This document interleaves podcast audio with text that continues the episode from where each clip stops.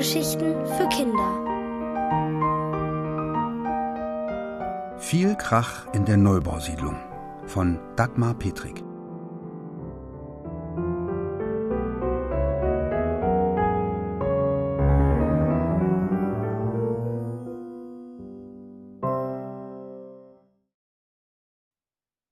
Lauter als die Spatzen. Wenn der Regen lange genug geprasselt hatte und die Sonne wieder schien, wurde Mama unruhig. Hört ihr es nicht? fragte sie. Die Sonne knistert.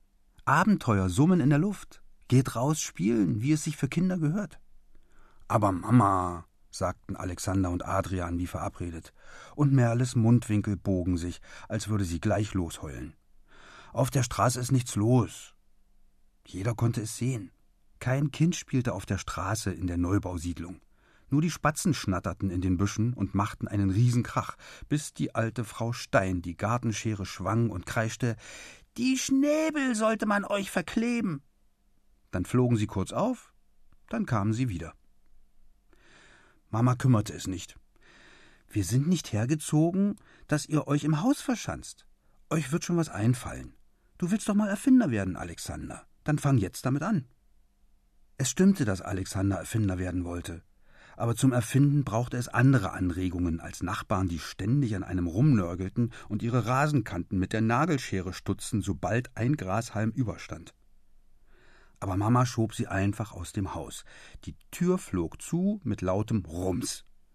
Was nun? fragte Adrian. Setzen wir uns, sagte Alexander, weil ihm einfiel, wie es Papa machte, wenn er etwas klären wollte.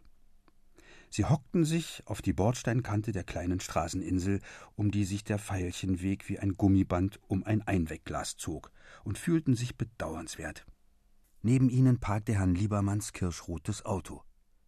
Es funkelte in der Sonne, machte aber die Straße schmal und die Aussicht auf Abenteuer geringer.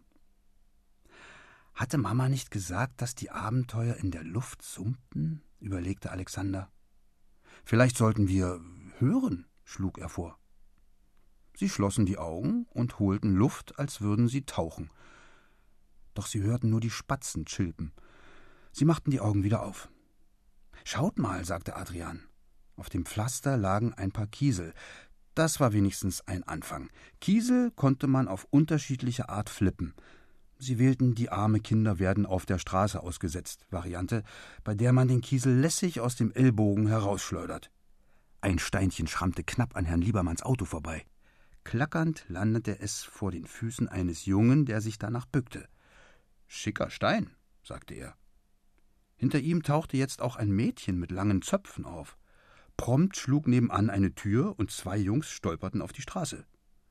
Schau an, sagte Alexander, die verlorenen Kinder aus der Neubausiedlung. Haben euch eure Mütter auch rausgeworfen? Sie lachten. Das klang ziemlich laut, denn sie lachten zu siebt. Macht nicht so einen Krach, schimpfte Frau Stein. Sie verstummten. Nur die Spatzen schnatterten weiter, als hätten sie nichts mitbekommen. Der Junge, der Jonas hieß, fand als erster seine Sprache wieder. Habt ihr gewusst, dass Spatzen schon seit zehntausend Jahren den Menschen folgen? fragte er.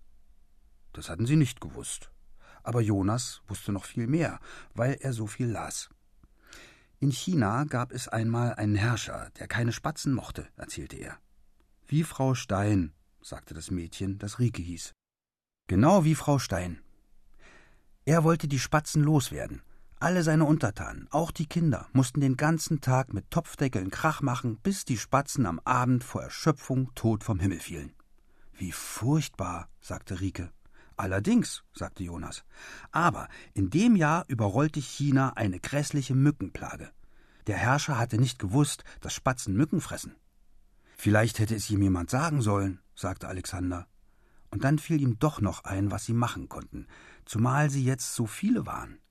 Spatzen machen Krach, aber sie sind wichtig. Die Leute wissen es nur nicht, man muss es ihnen sagen. Was haltet ihr davon, wenn wir ein Spatzenaufklärfest feiern? Und wir laden alle dazu ein. Auch Frau Stein? fragte Rike. Besonders Sie, sagte Alexander, und alle stimmten zu. Am liebsten hätte er eine Liste gemacht, was jeder zu tun hatte, aber es ging auch so. Vor allen Dingen musste es laut werden. Ein Lärm der besonderen Sorte, damit die Leute gleich verstanden, worum es ging. Alexander, Adrian und Merle bildeten den Chor. Sie erfanden den Spatzensong, der davon erzählte, dass Spatzen Krach machten, aber Mücken fingen und wie der Herrscher von China das vergessen hatte. Wir brauchen Einladungen. Bin gleich wieder da. Rike flitzte los und kam mit Papier und Stiften zurück. Sie malten eine Menge Plakate. Heute großes Spatzenfest in der Neubausiedlung. Und hängten sie an die Laternenmasten. Danach hatten sie noch ein paar Zettel übrig und außerdem eine Idee. Jonas holte die Bücher seines Vaters, in denen noch mehr über Spatzen stand, und sie bastelten Steckbriefe über Spatzen, die sie verteilen konnten. Und auf jedem Zettel stand mit Großbuchstaben und drei Ausführungszeichen dahinter Spatzen sind wichtig. Plötzlich merkte Tom, der als einziger nicht in der Neubausiedlung wohnte, dass er durstig war. Sollten wir nicht noch was zum Essen und Trinken holen? fragte er. Natürlich. Alle rannten sofort heim und plünderten die Kühlschränke. Als sie wiederkamen, Limonade, Saft und Pappbecher unterm Arm, hatte Tom ein langes Brett besorgt, auf das sie die Sachen stellen konnten. Von meiner geheimen Hütte, sagte er und grinste breit. Dann begann das Fest. Der Chor sang. Er sang ein wenig schräg, aber lauter als die Spatzen. Ringsum klappten alle Türen gleichzeitig auf, die Nachbarn purzelten auf die Straße, und das Erstaunlichste war, jeder hatte etwas mitgebracht, als hätten sie es verabredet. Würstchen, Kartoffelsalat, Kekse. Das gab ein großes Hallo und ein großes Wie geht's, wie steht's, denn die meisten hatten noch nie länger als fünf Minuten miteinander geredet. Man war ja immer so beschäftigt, musste zur Arbeit oder die Rasenkanten zupfen. Sogar Frau Stein kam. Das heißt, eigentlich war sie die ganze Zeit schon da gewesen. Sie wollte eben schimpfen. Unerhört, was für ein Krach. Da drückte ihr Rike einen Spatzensteckbrief in die Hand und außerdem ein Würstchen und sagte: Für Sie, guten Appetit. Frau Stein klappte den Mund wieder zu. Herr Liebermann stellte sich zu ihr: Schönes Fest, nicht wahr? Ich hatte nicht gewusst, wie wichtig Spatzen sind. Wussten Sie das? Frau Stein biss in das Würstchen. Sie kaute. Sie schluckte. Nein, das wusste ich noch nicht. Spatzen sind wichtig. Und ich nehme an, Kinder auch. Ohne Kinder sehe es hier bestimmt genauso düster aus wie im China ohne Spatzen. Sie sagte es sehr laut, lauter als die Spatzen, so dass es alle hörten. Und sie hörten noch viel mehr. In der Neubausiedlung summte und brummte es, so laut war es hier noch nie gewesen, aber auch noch nie so schön. Darin waren sich alle einig.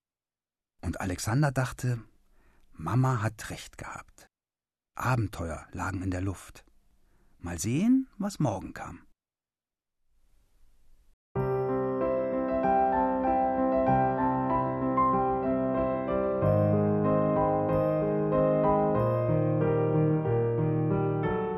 Ihr hörtet Viel Krach in der Neubausiedlung von Dagmar Petrik. Gelesen von Thomas Gerber. Ohrenbär. Hörgeschichten für Kinder. In Radio und Podcast.